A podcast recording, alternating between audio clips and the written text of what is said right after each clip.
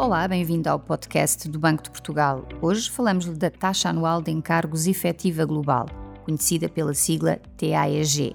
Quando pede um empréstimo para comprar uma casa ou um carro, a TAEG mede o custo anual do crédito em percentagem para o cliente. Inclui juros, comissões, despesas, impostos e seguros.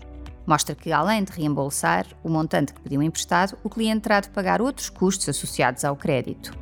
Ficam de fora da TAEG apenas os custos do notário, as comissões de reembolso antecipado do crédito e ainda os valores a pagar caso o cliente não cumpra as obrigações previstas no contrato.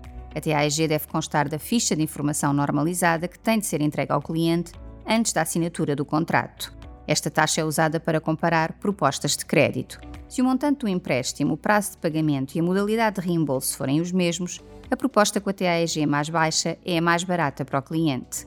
A TAEG distingue-se da taxa de juro anual nominal, que contabiliza apenas os juros do valor do empréstimo.